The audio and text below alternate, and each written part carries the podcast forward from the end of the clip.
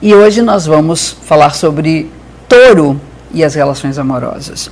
A ideia é que a gente possa conhecer melhor nossos parceiros e quem é desse signo saber lidar melhor com os impulsos da paixão e o desejo dos nossos encontros e até de podermos ter bons resultados a partir daquilo que é necessário para a gente. O signo de touro, especialmente, é um signo associado a essa questão.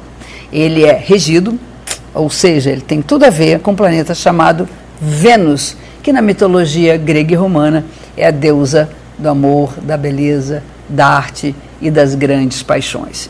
A vida de Vênus é uma vida repleta daquelas turbulências da paixão e do amor, para todos os gostos, tem as coisas boas e tem os sofrimentos, todas as tragédias, às vezes, que o amor representa. E um taurino vai viver isso com sua plenitude.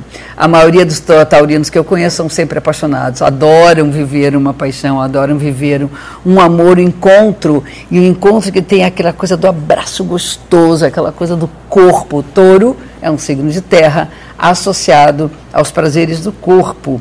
Não é à toa que Vênus está lá sempre apaixonada, está sempre envolvida com um parceiro e com amor na sua vida. Isso diz respeito à uh, impulsividade primeira do touro em relação aos afetos. O outro lado do touro é o apego.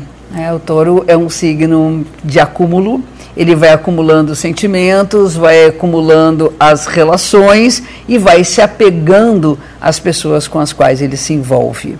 Seja no amor, eh, vamos dizer, do casal, seja até no amor nas amizades, nas relações de trabalho.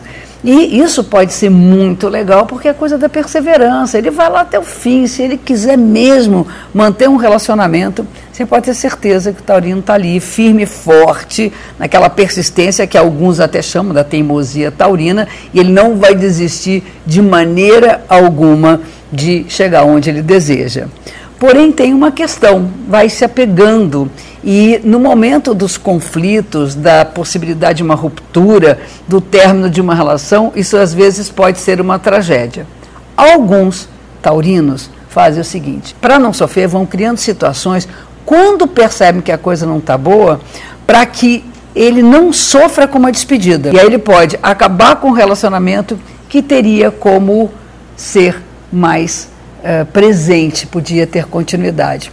Então aí nós vamos pensar, onde que está essa força do touro? O apego, alguns vivem isso de uma forma destrutiva.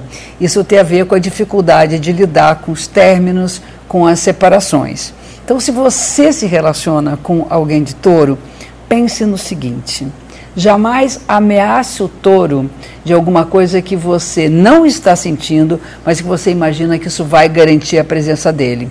Vai deixá-lo cada vez mais inseguro e ele vai se afastar, ele vai criar barreiras.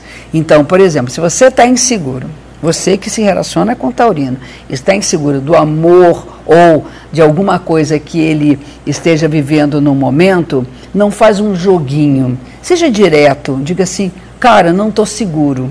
Isso vai mostrar para o touro que você está inseguro e aí ele vai abrir o espaço. Ele não vai se sentir ameaçado, vai se sentir, se sentir mais tranquilo quanto ao que você sente, porque a sua própria insegurança pode mostrar o quanto você gosta dessa pessoa. Então, esse jogo não funciona com os taurinos. Outra coisa, o touro tem a ver com conforto. A zona de conforto é muito boa. E algumas pessoas têm dificuldade de entender isso quando convivem com o taurino.